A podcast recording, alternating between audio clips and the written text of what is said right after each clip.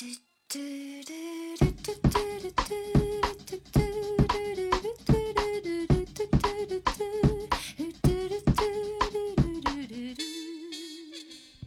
家好，欢迎来到第五十二期 Talk Street，我是十一。我是 soda，我们这一期上的时候，是不是立秋肯定是过了？立立秋是绝对过了，这个秋分可能都快过了。离离离立冬应该还是有点距离的。得争取那我们讲夏天的故事，是不是还是还来得及的。对，在某一些，在我们听众里面，某一些区域的听众，应该还是能感觉到夏天的尾巴的。哎，有一些可能都已经穿上了稍微厚重的秋装了。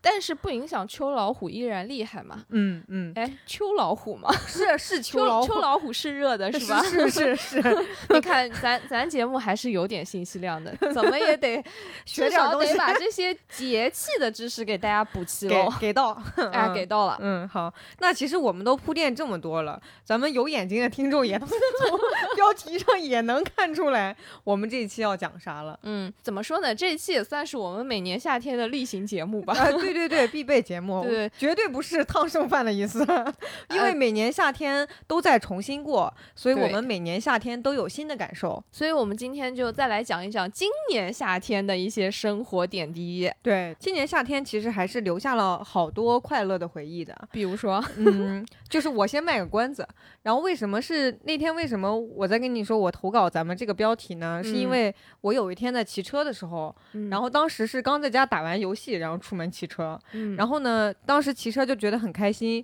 然后心里就在想，今年夏天的快乐真的是谁谁谁和谁谁谁给的，啊，对对对，嗯，今年夏天我都目睹了你的快乐，对吧？我的快乐是看你的快乐 今来得到的。快得到快乐的，对的，今年夏天过得还是挺爽的。嗯，嗯你先来跟大家说说你今年夏天都干了啥吧。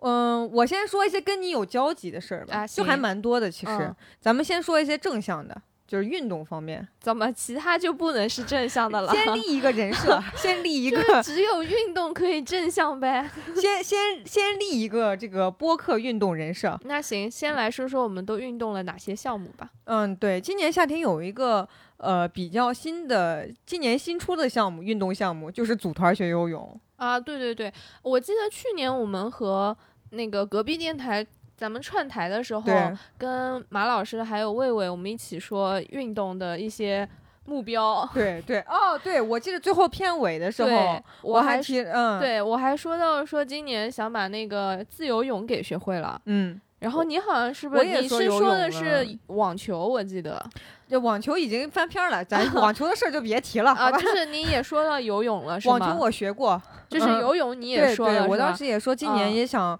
开窍吧，至少。嗯，但今年这个 flag 我也这个我也拔齐了，哎，对的对的，所以嗯我们这个组团学游泳也算是对自己心愿的一个圆梦了，是 ending 好吧。嗯嗯，然后，那就跟大家说说我们组团学游泳的这个情况吧，来嗯汇报一下。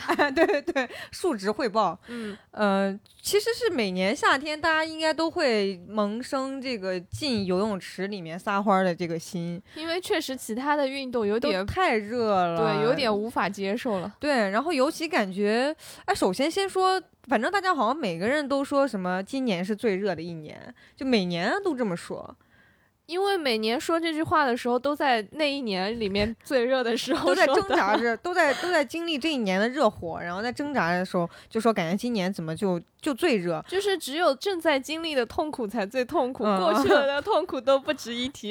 然后今年就觉得好热，然后像我们这种经常又喜欢运动的人，嗯嗯，就一下子把其他的运动都停了，你身体就会觉得有点，哎，总想动一动。嗯，然后呢，尤其自己的游泳其实一直都是很拉垮。我我那个游的就是我以前游的时候，我的蛙泳两条腿都是打一百八十度打开的那种。那你今年还是找教练学蛙泳对吗？对对，我今年就是我们当时也是找了，咱俩是在一个游泳馆嘛报名，然后我们都是一 v 二的这样去，呃，各自拖着拖家带口，然后去 学。对，我觉得总体来说，先上结论，我觉得其实挺值的。我觉得那个游泳课的价格确实挺值的，对我们这个是十节课一千三，十节课单人一千三，一一千四对吧？一千四，绝对是一千四。我觉得，我怀疑那个 教练给你回扣了，是不是？你让我报名了之后，他就给你回扣了？定是一千四。就我，我记得一千三吧。我现在不信了，真一千四吗？我觉得是付了一千四。嗯，然后就是一 v 二，每个人一千四，然后十节课，然后就经过我的一番软磨硬泡，给我们又送了各种什么呃入场券啊，什么次卡呀，然后还有体验课。对，因为他那也是健身房加游泳。游泳池都有的，对，所以入场券可以去健身，嗯，然后也可以去，就是你课除了上课时间，此外的时间你也可以自己直接去游泳，嗯嗯，反正就可以自己去玩儿，然后呢，好像还送一节私教课还是什么的，反正就整体挺值的，对，嗯，我送了两节，啊，那我可能我也是两节，行，我忘了，然后呃，我现在已经上了三节游泳课了，但我目前已经开始自由泳了。就是呃，相当于说两节课已经将自己从一个野路子的蛙泳，基本上能呃扶正了，可以这么说。我觉得这个我还是挺高兴的。然后前一段时间呢，当时我蛙泳也是特别有成就感，我也跟你说了嘛。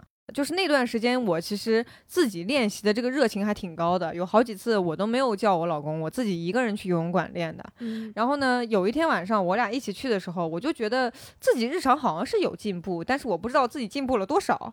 然后呢，我们晚上那天大概都已经九点半，接近十点了，游泳馆都快关门了，我们就说，哎，咱俩趁现在人少，咱俩比一比，一人占了一个泳道。哇，我那个快啊！你就是需要一个茶身来衬托你吗？哇，我当时真的我都惊呆了。啊，就是我我我们大概游了三四个来回，然后呢，最后一个来回就两个人比赛，肯定是拼尽全力那样很很拼，然后也很累。然后我想的是，我先停一停，我先看他到哪儿了。他要是还没，他要是跟我离得近的话，那我就继续游；他要是还没到的话，那我就停了。然后我停下来一回头，咦，还差了大半截。我当时一下子就。就真的笑逐颜开，因为我以前是比他游的慢很多的，就差很多的。他以前完全看不上我的啊！我记得你之前说你的泳姿还是有一点问题。就对，就是我的这个蛙泳都是打一百八十度大大开的，就我的腿是经常踢到两边的墙啊，或者踢到人了，不好意思。就是我我可能就完全没有向前的这个。动力来源 就是就是力全使到旁边了，就力都使到刀背上。人家是前后使力，你是左右使力。对对，左右开弓，真的，我以前就特别苦恼，就是我自己游了半天劲，然后呢，在水里我都觉得我那个脸烫，你知道吗？就是每次休息完了以后，你的脸在下水就觉得脸都好热。嗯。然后呢，但就不走水，就不往前走。嗯。然后那一段时间跟他。呃，先跟教练上了两节课，然后有进步了以后，又跟他比，然后知道自己进步这么大，然后当时就非常高兴。嗯嗯，哎，我我发现是不是学蛙泳就没学到位的，就是都是各有各的问题。对对对对对，就是你是你是不往前走啊，我是往下沉，我是 往下沉，嗯，就是。就是我游着游着，我也我在一米，就是我们去的那个泳池，它也没有那个深水深水区，都是一米五吧，一米四五吧，差不多，一反正不是很深。然后我游着游着。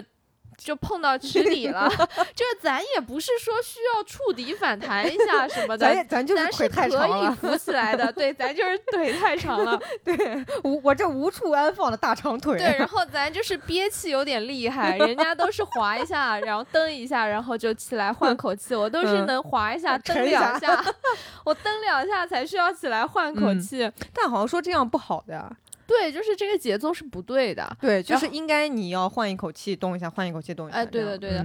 而且，然后后面我也是先找教练给我纠正蛙泳的泳姿。嗯。哎，但是我就发现习惯成自然，真的好多事情你形成习惯，然后形成肌肉记忆了，好难改。我记得教练给我第一天纠正的，第一次纠正的那次课，我喝了，我就觉得我喝了半 泳池的水，真的是，幸好我那天。一直在心里默念，就是反复的想，就幸好那一天是刚好之前跟教练约的时候，他说我们什么时候要换水了，嗯，然后你们那之后再来，然后我们就刚好是换完水第二天去的，不幸中的万幸，真的是不幸中的万幸，啊，真的以后下次这个也是个技巧，就是刚开始不太会游的时候，尽量在换水第二天就去，水干净一点，这样我们对自己身体健康能好一些，嗯。然后我觉得，呃，除了我们真正自己投身游泳之外，我感觉今年报游泳课这个事儿，其实也算是个社交。我前两天就还挺有这个感触的，就我跟我那个教练 battle 的事情嘛。啊啊，然后给大家细细这是个怎么？这其实也也是个挺小的事儿。就我就发现，呃，在跟这些教练啊，或者是其他行业的人，有时候在接触的时候，我就发现原来我是这样一个 push 的人。我有多 push？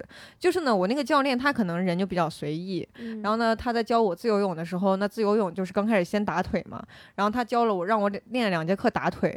呃，我的期望呢，可能就是教练他一直盯着我看，然后呢，我我有什么问题，你能立马以非常准确的语言将我的问题指出，并且同时给一个非常详细而有效的解决方案，然后我立马就呃把它展示出来，然后你再给我来一个反馈，说我练的对不对？嗯，但如果是以这样的理想状态，那可能这些教练都没什么饭吃了，就是你可能两三节课，嗯，学员就学会了，对对对，然后呢？我当时那个教练他节奏就比较慢，然后让我打两下，他也不跟我明说，也不说哪里好哪里不好，只说很笼统的、很抽象的说一句没打出来。嗯，然后最后就搞得我都我都很不耐烦，我都 confused 的，就就已经是这种程度。然后呢，他好像还挺云淡风轻的，啊，来休息一会儿。休息的时候还在那儿玩别的教练的学员的小孩的。球手 枪，水枪，这一下就把我激怒了，有点。就我我在那百思不得其解，你在那玩起来了。对，然后后来我也是反思自己在跟这些教练的呃相处的过程中，我确实是好 push 的一个人，特别 push，就很想把这个进程很心急的想推动。但是其实我想说句公道话，嗯，我我会觉得，首先我觉得你这个 push 是正常的，因为咱们是去上课的呀。就是我花了这个钱，其实算下来，我们是十节课嘛。你要说一节课，毕竟毕竟一 v 二，然后两个人加起来钱也不是很便宜了。那我肯定是希望这个时间是完全用到位的，一共也就一个小时一节课。啊，对，两个人分一分的话，也就半小时一个人。对对对，其实他那个时薪可能也不算低的。然后呢，对于咱们来说，就咱们这种比较。你要先知道，咱们比较 push 的人，刚开始目标可能定的就比较高。比如说我十节课，我就想两节课精进蛙泳，三节课学会自由泳，两节课精进自由泳，再来两节课，我是不是还能学个蝶泳？就是我实在是想的，就在其他教练来看，你就是想屁吃的那种，你想太多了。就是这就是我想说的第二个点，就是我就觉得可能这个和我们日常工作的那个思维会不一样。对，就是我们的思维是。我发现什么问题，比如说我们 debug 的时候，我发现什么问题，立马解决它，解决它了之后，这个问题就解决了。嗯，那但是问题是，像这种体育运动类的，你可能就是需要量变才能引起质变的。就比如说你学练打腿，我我那个教练也是跟我说，自由泳的打腿起码要练上两节课，至少的，嗯，还不一定够。嗯嗯，因为这种东西可能你就是得在你这个量变的过程当中，慢慢自己悟到你到底那个诀窍在哪里。嗯，就是他虽然他告诉你这个动作是大腿带动小腿发力啊，标准答案。对，但是你不一定能就完全按照他说的这个做到位。对，而且有些点，我觉得像有些节奏啊，有些那个肌群到底怎么控制啊，是语言说不出来的。是对，尤其。隔了层水就更差点意思，就真的是需要你慢慢的来，而且还有一点是，我觉得你说教练没有看着你这一点，我觉得我那个教练就是我那个教练就特别好，他真的能看着你。练，但是问题是你练错了的时候，他不一定能看出来。就毕竟有些地方就是发力到底是哪个地方发的，可能有些明显的错误他是能看到的。那你如果说，比如说他说大腿要带动小腿发，但是你其实大腿带动小腿发力的时候，小腿也会受到那个水的阻力，这个时候可能小腿也是酸的。对，小腿也是酸的。然后我就问他，我这个小腿为什么也这么酸？他就但是在就我问之前，他都是没有说的，他。也没觉得这个有问题，嗯，但是我问了之后，他说那小腿酸也是正常的，就是我觉得像这种点，可能就是得要你在跟他沟通的时候，他才能意识到。我就发现咱们日常是不是就被压榨习惯了？我觉得真的是，我们被训练成了一个个非常高效的执行的机器，解决问题的机器。然 后当我们出去，这叫成甲方，对吧？当我们当我们出去成甲方了以后，我们也就。就不改，就继续维持这个特别 push 的这个劲儿，然后就发现有点不适应。甲方先把乙方卷死了，这真真太卷了啊！然后除此以外，我还觉得，呃，组团报嗯游泳课这一点，其实是一个很好的一个叫什么 family time 的一个活动。对对对，确实，我跟我跟我们家那位朋友。就我跟我们家那位队友吧，就我们俩的运动上的喜好重叠的没有那么高。比如说他可能不太喜欢跑步，但是我可能就是日常有时间，我也不太喜欢跑步啊，就是日常可能 有时间有精力能做的，可能也就跑步了。就其他可能呃没有那么想花心思去做。嗯，然后。尤尤其是夏天跑步这事儿还特别热，嗯，就就是我觉觉得是真受不了，嗯，然后其他运动项目也是类似吧，除了游泳这一点是我们俩都喜欢，大家只能在游泳场上相见，跑步机上相见是不可能的，哎是，就是每一次去的路上，那肯定就一起去了，嗯，然后在路上还可以聊聊天，嗯，然后呢上完课之后会共同对于那个教练做出一些评判，价值一番 交流，今天的水怎么？什么味儿？今天这个水，今天这个水挺甜的，然后也可以交流一番这个上课的心得。嗯，对我是感觉。有时候想想，就是像我们经常说情侣一起啊，或者跟家人一起相处，可能就无非是出去旅游，呃，短途的可能就是一起出去吃个饭，或者是一起出去看个电影什么的；长途的可能是一起出去旅行两三天，或者是长了几几天。呃，这是我们经常能想到的，一起去做什么事儿。但我现在发现，其实一起去学一个游泳啊，或者是之前学网球，你一起去学个课程，这种。这种事情其实也挺好的，就是相当于把你们接触的方式更加多元化了。对，而且呃，这个和你平常自己两个人旅游还不一样。两个人旅游你可以不用带脑子，你还有一个第三者教练。呃，这个我是觉得你两个人学一样东西，尤其像学一样运动啊，这个的首先你们两个可能之间是有交互的。像有网球的话，是你们俩学网球，你们俩自己打。然后另外，其实像这种就是有呃。一方面它是有体育元素，它也可以强身健体。嗯，然后另外的话，你们两个有交互，要么就是你们两个要配合着打，要么就是你们两个甚至是要竞争一下呀，或者是去沟通一下。哎，我进步了，你你怎么样？你的这个要怎么改进？这些其实就创造了很多新的话题。就可能你出去旅游，大家都是哎看一看这些无聊的景点，有的时候可能聊的天儿都没这么多。我现在觉得，呃，有的时候两个人一起去学一个新东西，也能给生活带来很多。就注入一些新的活力吧，而且游泳还进入到了一个新的世界，从陆地上进入到水里了。你说的这个进入水里，我确实有的时候觉得真的是个新世界。就是，我我刚还特地查了一下，二零二零年有一个电影，我当时特别喜欢，我应该跟你说过，叫《心灵奇旅》。嗯，然后呢，它里面有一句特别不经。就是不起眼的台词，不起眼到我今天特地找我都没找到。但那那句台词就特别打动我。嗯，当时的一个剧情就是，呃，有一个小的呃灵魂，他初次来到这个人世间，然后呢，他初次用这个，他初次在这个人的体内叫什么？用这个人的身体，他还不太会走路，他还不太会操控这个身体。然后后来他慢慢会操控的时候，他说，呃，什么 drive this body，就是我操控这个身体越来越好了。我有一天在游泳的时候，我在水里就有点放空，然后我就感觉我的灵魂跟这个身体有点脱节，我就觉得我其实，在学游泳，就有点像是我在去学怎么样用我的身体。嗯。这种感觉有的时候有点灵魂出窍，这种感觉还挺奇妙的。就是我想到我以前很喜欢的呃一个动作，在泳池里面就是飘着啊，就是浮尸一样飘着。这个时候其实大脑就放空了。对，就这也是一种冥想。这个 真的和在空呃就是在空气里面的感觉很不一样。可能因为呃那个水里的浮力跟空气的浮力就不一样，更能放松吧。对，我不知道有没有朋友和我类似，就是我以前失眠的时候，我会把自己想。想象处在一个泳池里，我是躺在一片云朵上面，我就那么飘飘荡荡的在空空中这样躺着。或者是想象自己的身体就慢慢的浮起来，就在空气当中就这样漂浮着，这个感觉在现实当中就很难得到，在泳池里就比较能 模拟到。对，这起码能模拟个百分之五十吧。就刚就说到泳池里面很凉快，其他的项目对对我来说就有点难以接受了。我就想到今年夏天。我们也是非常隆重的迎来了一位我们的粉丝，和他线下见面。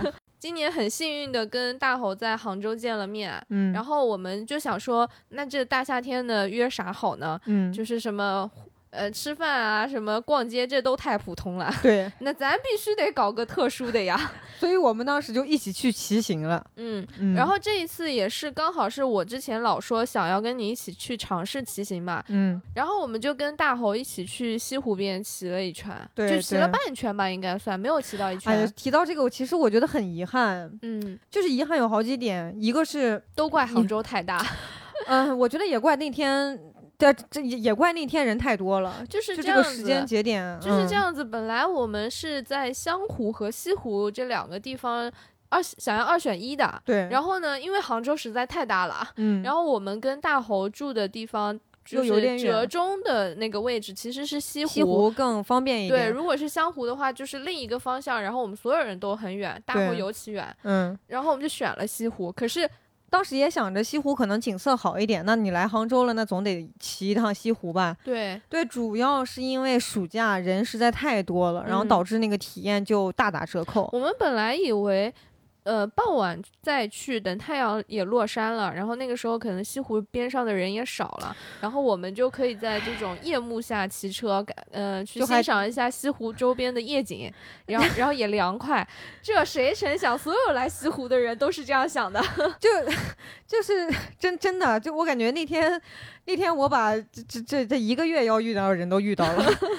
嗯，我一个月遇到的人都没有那么多，我就觉得其实还确实挺遗憾的。就我感觉组织这次活动吧，然后首先那天人太多了，然后那天天气也不错，然后他们骑行的人也挺多，所以租车那个点儿，我感觉给你们留下的车都不是很好。其实啊，对我们当时去租的时候。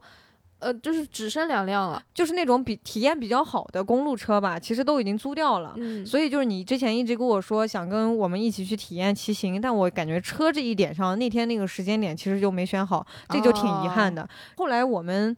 嗯，选定了，我记得是六点多去西湖那边集合，然后但是发现人实在是太多了。嗯，本来想要去环西湖一周的嘛，然后骑到呃西湖那个靠近呃人比较多的地铁站那个附近的时候，哇，那一路我真的觉得那个车骑的还没走得快，还没走着推着快。就 是关键吧，那个车我也是第一次骑，而且那个车其实和我们日常的不好 drive，？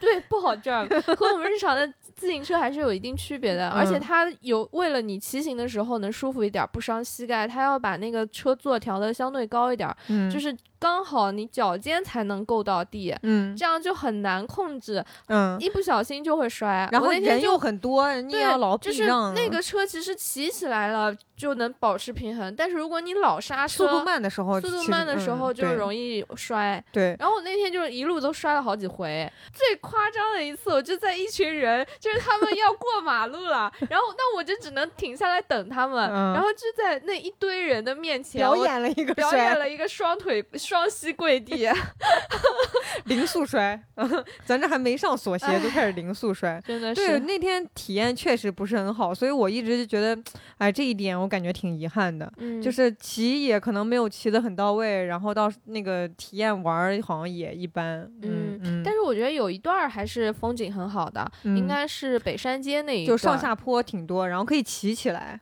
呃。我我不太记得那个好像没有上下坡，你说的那个好像不是我说的那一段，我说的那一段是夜景好看，嗯，就是北山街的那条路上没没树没有那么多，就北山街的那条路上，呃是树没有那么多，然后那条路刚好是沿着西湖边，你可以看到西湖对岸的风景就很美，可能因为它就是没有那种步道了，所以人也相对少一点，它就是大马路，嗯嗯嗯，对我是觉得其实。嗯，晚上骑车确实，只要不去那种人特别多的地方，你能骑起来就还是挺舒服的。对，嗯，涉及到我的话，我们前一段时间经常就晚上去西湖刷圈儿，这样训练拉练嘛。然后你们去西湖的时候就没有那么多人。我们当时去西湖跟咱们这次的路线是不一样，就是我们没有走那个，其实我们当时没有走，呃，人特别多的那一段。而且我记得我之前去的时候也没有刚好凑到暑假，反正这一次就是好多因素都堆到一起了。嗯，buff 叠满。呃，真的 buff 叠满。然后说到骑车，我觉得夏天的嗯，傍晚吧，夏天七八点开始骑车，这个还是挺舒服的。这也是我今年夏天觉得特别开心的一件事儿。嗯嗯，我自己就有一个小巧思，每次经过湘湖，我们骑完湘湖会路过一个麦当劳，然后只要我们去骑行了，就会拍一张那个麦当劳的照片。嗯，这个就是我们这种哎呀特立独行的小巧思。嗯，然后所以今年。今年夏天有好几次晚上，我们去那边拉练，然后拉练完了以后觉得很爽，嗯，就感觉骑行确实给我带来了很多这种叫什么速度与激情吧。我都能看得到你的你身上这种，呃，多巴胺的分泌，我我都隔老远我都能感受到你多巴胺分泌。对，所以所以我就。很遗憾，我就觉得上一次你其实，哎，那个车也不太好。本来可能可以体验一下，就带你体验一下这个快乐，但是，其实我还是一定程度上能感受到的。就是对于我没有完全没有骑过公路车这种专业的公路车的人，是感受不到它的好坏的。我会，我还是会觉得它相比日常的自行车，那肯定是快很多，快很多。对，而且呢。我确实还是感受到它风驰电掣的那一面了，就是我是很喜欢速度的嘛，就之前我我还说就是很喜欢去，就是去山上跑山啊什么的，开车什么的，我就会很想要开快一点这一类的。有一段时间你感觉到世界慢了。那那那是你，那是不是世界慢了？是你快了，主要是你感受到了。然后这一次我感受这个风驰电掣的感觉，是在我租车回来的那一段路上，就是在西湖，确实是很痛苦了。就我们已经离开西湖圈子。呃，是我那天那一天我是下午中午时分先去租了车，然后租了车那怎么办呢？肯定得骑回家嘛，就只能只能先骑回家，然后晚上再出发。就在晚就在下午租完车回家那一段。路上其实特别特别晒，那个时候超级晒。然后我我们就那也没办法，你租了总得把它弄回家吧。然后那路上就是。呃，两个人就这么骑回来，那那路上我觉得还是挺风驰电掣的。然后我们从一座跨那个钱塘江的桥过来的时候，下坡的时候就完全不用蹬，那个速度我看了我的手表，大概也能到三十左右。确实，就是骑行的快乐，我是感觉到了，所以我也很想让你体验一下。啊，我就觉得我们哪天。就还想去真正的去湘湖，然后你每次骑完，你都会给我发个消息什么的，对我好爽。对对对对对，所以我就会感受到你那种多巴胺分泌到亢奋的样子，感染了。然后哦，说到这儿，那我还要再更新一点，嗯，就咱们不是这个租赁这个节目。咱就上一期吧，咱们上一期更新的租赁的节目里面，我不是当时说上上一期或者上上期，这对对，你看咱们也是有节目储备的。对，那一期节目里 讲到租车，我当时有一个结论，就是说我我绝对不会买，打脸了，打脸了，要买了，要买了，嗯，就打脸来的非常快。对，好。以后关于骑行，我们还可以再多讲。但是那个不违背我们租赁那一期讲的理念嘛？就是先体验一下，如果你真的觉得它很适合你，那你再去消费是更理性的去买。对，对的，嗯。然后我来推荐一个，就因为夏天实在太热了，嗯，我就想到我要推荐一个好物，嗯，尤其是出汗新人，就怕热新人，对的，对的。就那天我想起来西湖骑行那天，我就是还有很痛苦的一点，就是我不停的在出汗，那个汗都迷眼睛，就我是真的迷眼睛，我眼睛都疼，我都得不停的擦，嗯。然后好像我记得应该还是戴眼镜了的吧，我我也忘了我带不带，应该是带了的。然后就很麻烦。嗯，如果说你也跟我差不多的话，有这样有这样的困扰的人 朋友，朋友快来看一眼冰冰圈吧，冰圈圈，冰冰圈好像叫，不是冰圈圈吗？是我叫他，我叫他冰圈圈的，就是河马好像还是叫他。我来，我再确认一下。对，河马是管它叫凉感冰冰圈的。哦，然后呢，它的特点就是，呃，它是一个戴在脖子上的圈，嗯，大项链，大项链。然后呢，大的开口项链。对对对，不限尺寸，再胖都能戴。然后里面是一种控温材料，据说是什么航天材料，但这个这个咱也不去细究哈。嗯。然后它可以在二十八度以下就。结冰，结冰凝固，嗯，然后呢，在呃，你放在脖子上，那二十八度，其实在我们。三十多度的天的这个天气里面，它是可以维持很久的。嗯，然后你就戴在脖子上，然后它会慢慢的融化，这个时候你就脖子上就能感到凉意，清凉。嗯，对。然后你想，它这个温度是在二十八度的时候，它就已经达到它这个凝固点了嘛，所以它不会再特别低的，不会说像我从冰箱里拿出一个什么，拿出一瓶冰水，然后往脖子上一放那样，有几度？对，没有那种。冷的一激灵的感觉，嗯，那所以这个东西就可以在夏天的时候给出汗新人带来一丝慰藉。我觉得这个东西确实就是，呃。我现在觉得我也我也长大了，真的从咱俩在安利这个商量，就是之前你跟我说这个，反正我是觉得这个东西如果对你有用，那你就那你就用。我是绝对不敢试。之 前这我都生气了，真的，我是非常好心的跟大家安利这个东西，我跟 Soda 安利这个东西，但我是绝对不是。然后 Soda 首先你就不是一个爱出汗的人，你是无法理解我们这种爱出汗的人的痛苦的。对，然后。你还觉你还非得觉得它对身体不健康？我我我是首先是因为我我本来就不爱出汗，然后呢，我有时候在空调房里面，我这个脖子上大椎穴我都冷啊。对，我也我也我也是理解不了你这样痛苦的，我都要用手去捂一捂我的大椎穴，就甚至要去给它保暖一下。然后呢，而且前段时间你当时不是又因为颈椎病手麻嘛，所以我就说我我在网上搜了一下，好像就说。有颈椎病的人，这个慎用吧，就不能不好长时间用，因为它毕竟也是有压迫感嘛。嗯，所以我当时就说，嗯，那个你要是适合用的话，你就用。但是我是绝对不会用的，我怕我的大椎受凉了。嗯，就是像我们这种慢慢上一点年纪的人，而且你可能也没有那么热，那可能就无所谓了。嗯嗯，对，这个东西肯定也是因人而异吧。我觉得年纪如果很大的，呃，就是你说谁呢？对不起，就是就是说，如果你要送给老人啊，或者是小孩呀，呃，就是谨慎一点，谨慎一点。但是如果你身强力壮，你就自己自己想自己特别爱出汗，特别热，其实可以试一试。还还有一点是，我觉得像刚刚说到，在空调房里本来都觉得冷，那肯定是不能用这个东西的。对对对，咱就是说，也人是活的，对，全是全是冰的，人是活的，是。咱得审时度势的用啊！对对 啊，行。然后好物推荐完了，嗯，咱们进入下一趴。对，就刚说到空调房里嘛，嗯，咱们这个夏天肯定也是要在空调房里琢磨出一些好玩的东西的。今年夏天有一段时间吧，在空调房里简直就是又又青春了一把，快乐的天地。就经常说来一把吗？来一局吗？来一回整一下吗？而且而且当时我记得那个。那个阶段的开始是我们一起吃饭的时候，在等上菜，嗯，然后我就问你要不要打王者荣耀，是上一次在海底捞的时候吧？这个是种种子这么早就埋下了？海底捞那天应该是当时我们两个手机都没有，然后说要下，那个起码是。那个起码都是半年前了。那个当时你穿的毛衣，我记得。对，但是后来有一次在我家附近一个饭店，我们就吃个简单的晚饭，你还记得吗？那个时候，呃，我们反正也是四个人一起吃的。然后我就说，手机上已经开始了，开始一直存着这个游戏了。啊，对吧？对对对，嗯，对对。然后那个时候说要不要来一把，嗯。然后从那以后开始，有一段时间就不疯魔不成活。这句话是 程咬金典典韦还是程咬金？你不是你不是你不是程咬金专家。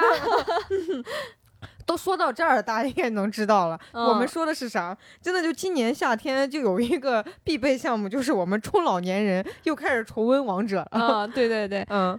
然后呢，这个时间大概其实持续的时间也不长，大概一个月左右吧，也就。对对对。但是那个一个月太疯狂了，我就记得你都要忙死了，你恨不得在公路车上打游戏。我我真的是，我甚至在上班摸鱼期间，有的时候都会就可能看视频不方便，就是在卫生间有时候看视频不方便，也没有戴耳机，但我会查攻略。就我会在卫生间摸鱼，对，我会查哪个英雄什么攻略这样的。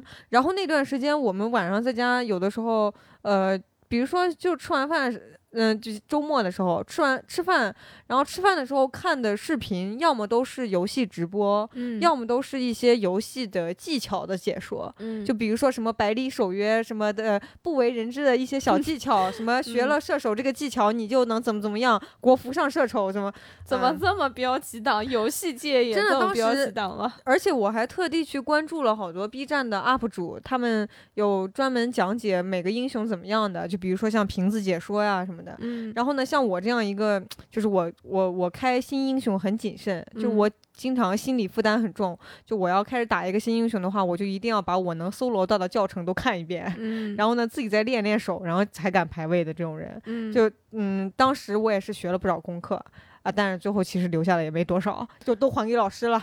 但是我秉承的一致一。一直以来的这个观念就是玩的开心就好，嗯，但是我就是我以前就是这么想的，所以我就一直待在我自己的舒适圈里，我就只玩小乔或者妲己。孙尚香，不，孙尚香是今年夏天我才学的，是吗？真的？我觉得孙尚香还不错。你说我的孙尚香还可以是吗？我听懂了。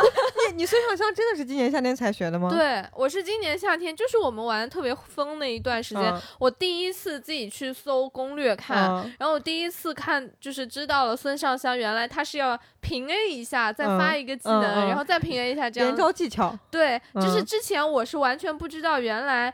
呃，这个技能是要跟平 A 去配合用的，对，因为他有的时候他有一些被动。小乔没有 这样的技能，有啥点啥。就是小乔是小乔妲己都是不是这样的，我都不知道原来其他的英雄这么复杂。嗯，对。就就是在今年夏天，我走出了我的舒适圈，解锁了。今年夏天我也是，就我也开始挑战自我。以前就咱也是。比较菜就只会玩安琪拉，嗯，就是 戏路走窄了，就是一些很经典但简单的 英雄，这主要是自己打的不怎么样吧，还人家还把人家输出位给占着，就把还把法师输出位占着，就我觉得之前跟我合作的那些队友们，真的我现在都觉得对不起他们，然后今年我就觉得不行了，我要走出舒适圈，嗯，然后开始学战士，然后要么就是什么程咬金。黄铁、典韦、典韦有的时候还打野，嗯，程咬金的话我也带个打野刀，有的时候偷点野啊啥的，偷点菜。今年当时为什么我这么沉迷于学习新英雄和练习呢？其实还有一点，就我不知道我跟你说过没，嗯，这个渊源比较深，就是我觉得我有时候觉得我这个人就是头脑。简单四肢发达，我有时候觉得我，所以你就学程咬金，就是你要你要你要细听我这个逻辑啊，就是我感觉我经常在做很多可能锻炼身体的工作 work，但是我这个脑子没怎么锻炼过，然后呢，我就网上搜了搜怎么健脑。然后 我在知乎上真的就去搜了，什么打游戏健脑还是发钩子健脑？我现在都知道怎么健脑。我给你讲讲讲这个怎么健脑啊。就首先你要保证充足的休息，然后其次呢你要吃的比较营养，嗯，然后再次呢你要经常去呃学习一些新东西、新技能，嗯，然后呢。像知乎呀，或者是我的老师 ChatGPT 呢，就给出了一些建议。就比如说，你可以每天背唐诗，然后或者是学习一些新语言。然后，但是这个这些东西，我觉得我抉择了半天，我觉得我还不如学习程咬金。就是这反正也是新东西嘛，新东西新技能，学习娱乐两不 误。真的，就那段时间，我真的我打程咬金。我与其说我打程咬金，我不如说我学习程咬金。这我真的就是一边自己在练，然后呢就看什么张大仙的他们那种录屏的视频，看到关键地方再往回倒零点五倍速，主打就是一个认真学习。真的，他们的那个解说的声音都都变音了。就你想，你普通视频你零点五倍速都，你 真的 声音都掉帧。然后有的时候你看着看着走神了吧，你还得再回看。不是，那你这不认真了，就是不够专注。不够专注，然后就就旁边电脑键的还是不够啊。旁边小吴跟我一起看的都受不了了，就说这玩意儿咱能能能过了吗？这个地方能过了吗？都看三遍了。就当时确实很认真在建脑，但最近可能就疏疏忽了这方面的建建脑工作。主要还是这部分脑子长好了，差不多了，差不多了。嗯，那这部分脑子长好了，咱就可以过下一部分，过下一部分了。对我还没说完，就是当时。健脑不是有很多，反正就是学习新东西嘛。嗯。然后呢，咱们过了这个打打游戏的这个劲儿了以后，因为打游戏经常比较受挫，然后就可能这个健脑的负反馈就比较多，然后没有什么正反馈。然后健脑的负反馈是头皮痒吗？不是，就是我意思是这个健脑活动呢，比如说你打的太菜了，你可能队友就嫌弃你，这个负反馈太多了，情绪上影响很大。对对。然后呢，所以我就发掘了一些新的健脑的活动。我不是开始学围棋了吗？你这这个 学围棋其实也是一项健脑运动，还 在继续吗？这是我的健脑战略中的一环，就是我现在有时候也会看。对，然后呢，这个学围棋就，但是有的时候因为打车的时间不够长，就是我经常发现，我今天看了一个对弈的策略。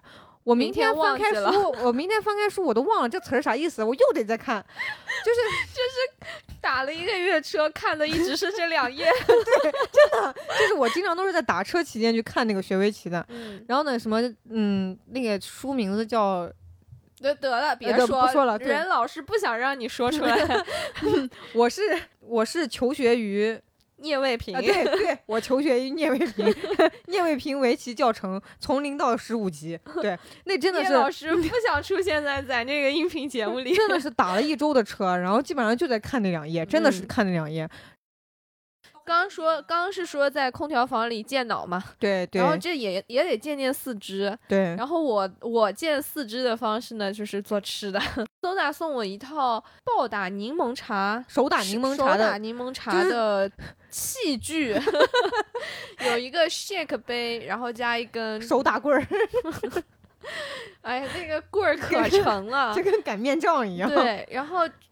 你还送了我一袋香水柠檬，当时附带了一套。对对。我我现在极度怀疑，就是你当时买了，但是你不想要了，然后你又你又不好不好扔，就主要是你喜欢，就是我都送给了需要的人。对，嗯，谢谢 谢谢您嘞，嗯嗯。然后我当时，因为我也不想用它，那袋香水柠檬直到放坏了也没有吃过。真的，我感觉我当时那个香水柠檬，自从买到我给你，应该都已经快一个月了。给我的时候皮已经是皱皱巴巴的了，然后最后把它放到了不能放下去的程度，就给扔了。对对。然后今年又把这个雪克杯又拿出来了。然后当时那一套东西我是想还给你的，你当时是哦说借给我的，我说那我得还呀。我后来又买了一套，就是我自己给自己都买了一套。但我都没用过，真的，我然后我当时搬家前都没用过。拿去公司要还你的时候，我就别别别了，就愣是在公司起码放了有一个星期多吧，我就又给拿回来了。嗯，然后今年搬搬家，厨房变大了之后呢，我就想说那拿出来用用嘛。嗯，然后今年夏天就确实用用了一下，暴打了啊，暴打了一下。我发现柠檬确实还是可以尝试一下，那确实还是比较简单的。你那你给我那一套应该呃。也网上也容易买到吧？对，就有这种套装的。对，然后柠檬你就稍微切小块儿一点，也不用特别刀工特别好，然后就放里面随便敲敲打打，把它敲烂了，然后把那个渣啊什么滤掉。就它雪克杯不是也有那个滤的东西嘛？然后倒出来之后就要那么点柠檬汁，然后另外就放点冰块，然后就放点气泡水，其实就是一杯怎么说柠檬柠檬汽水柠檬汽水，好吧？对，然后呢？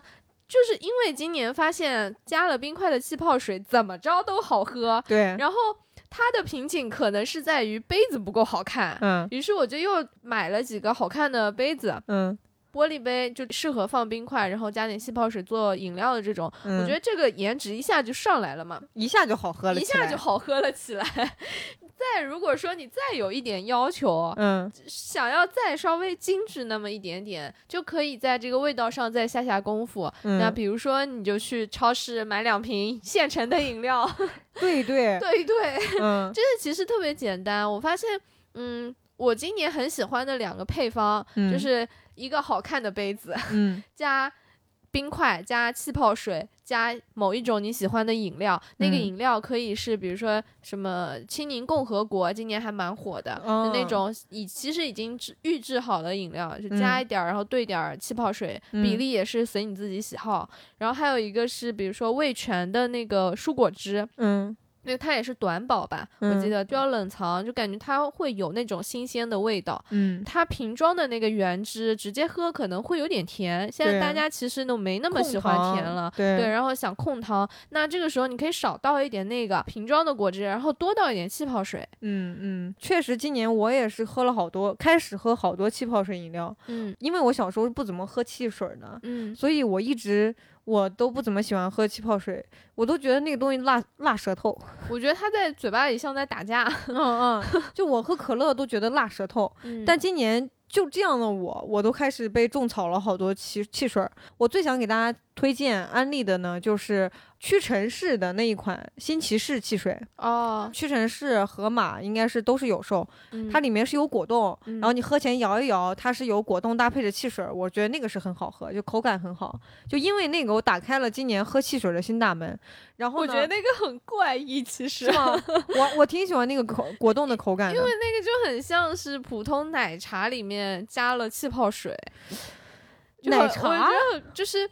就是一些甜的饮料里面加了气泡水，因为它还带果冻，嗯嗯，就很怪。反正，但是它是好喝的，它是一种怪异的好喝，就怪起来了。对，怪起来了。就我今年还挺喜欢喝那个的，然后后来又被人种草了柚柚汁、双柚汁，嗯，然后双柚汁呢，你自己单独喝，或者加冰块，或者加美式。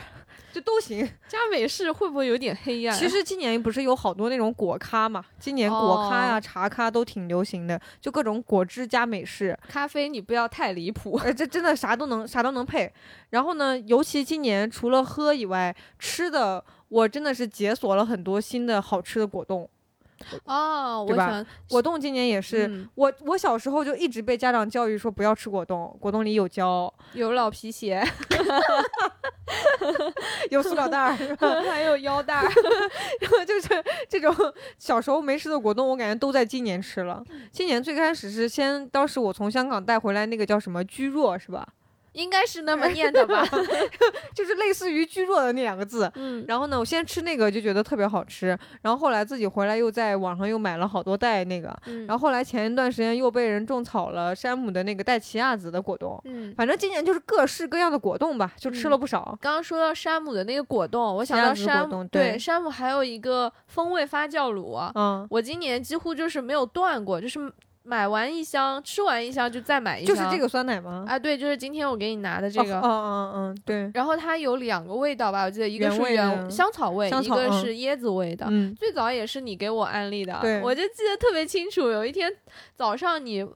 当时应该是周末的某个早上，你不知道来找我干什么哦，你就没没找我干什么，你就是嗯路过，然后说我给你带了盒酸奶，让我出来拿，我就到小区门口来拿。我咋啥都忘了？你肯定都忘记。去年吗？嗯，应该是我刚来杭州的时候。那就是特别早，但是那个时候其实我刚来杭州，嗯，而且是一个人，我在这边也没有什么，就是没有特别多认识的人，嗯，就可能偶尔认识几个，大家住的也很远，也。不可能老老是一起玩儿，嗯，然后那个时候周末也没什么事儿干，你说我给你带了盒酸奶，我就可感动了，嗯，然后那次吃了之后是确实好吃，而且你是刚好刚冻完，冻完然后拿出来倒的时候，差不多它就化到一半，这个时候口感是最好的，对，对我后来就是也是有条件了之后也埋下了这样的种子，对，就一直买这个。那个酸奶是不是比咱播客节目都早啊？对，就真的是，埋下了这个真的是友谊的种子，真真的是一段不短的历史了。嗯嗯，然后这个也跟也给大家推荐，就一定要是它在冷藏里面，不是冷冻里面冻一下，然后呢拿出来稍微化一下冻再吃，这个时候刚刚好，不错。嗯。嗯，对，好。好，这一期我们讲的都是关于夏天的这些吃吃喝喝玩玩，对，主打的就是一个夏天的快乐，就夏天也快过去了吧，嗯，然后已经过去了吧，啊哎，对，在我们上线的时候应该已经过去了，嗯，然后为什么每年对夏天这么对夏天这么迷恋呢？就明明夏天应该是最燥热、最讨厌的时候，对，但是。呃，我不知道你怎么样，但夏天一直是我最喜欢的一个季节。这样的吗？就是我会觉得，虽然它很热，但是好像人也很热情，就是还真就好像，嗯，虽然你白天很热，但是晚上可以经常很方便的约朋友去吃个烧烤，然后喝个啤酒什么的，就好像人都变得热情起来。这是我。也就热情这一点，这是我以前特别喜欢夏天的原因。嗯，好的，那我们今天呢，也相当于是给我们今年的夏天画上了一个圆满的句号。嗯嗯，我相信呢，大家在夏天的时候，肯定也是会有一些好玩的事情、好吃的东西，嗯，或者是一些印象深刻的小事儿。对，希望大家也可以来和我们分享一下，在评论区留言。嗯，那我们这一期就先到这里吧，拜拜，拜拜。欢迎收听 Talk Street，你可以在小宇宙、喜马拉雅、网易云音乐、苹果播客、荔枝 FM、汽水播客等平台收听我们的节目，微博和极客也会同步推送。欢迎你通过上述平台来找到我们，并留言和我们互动吧。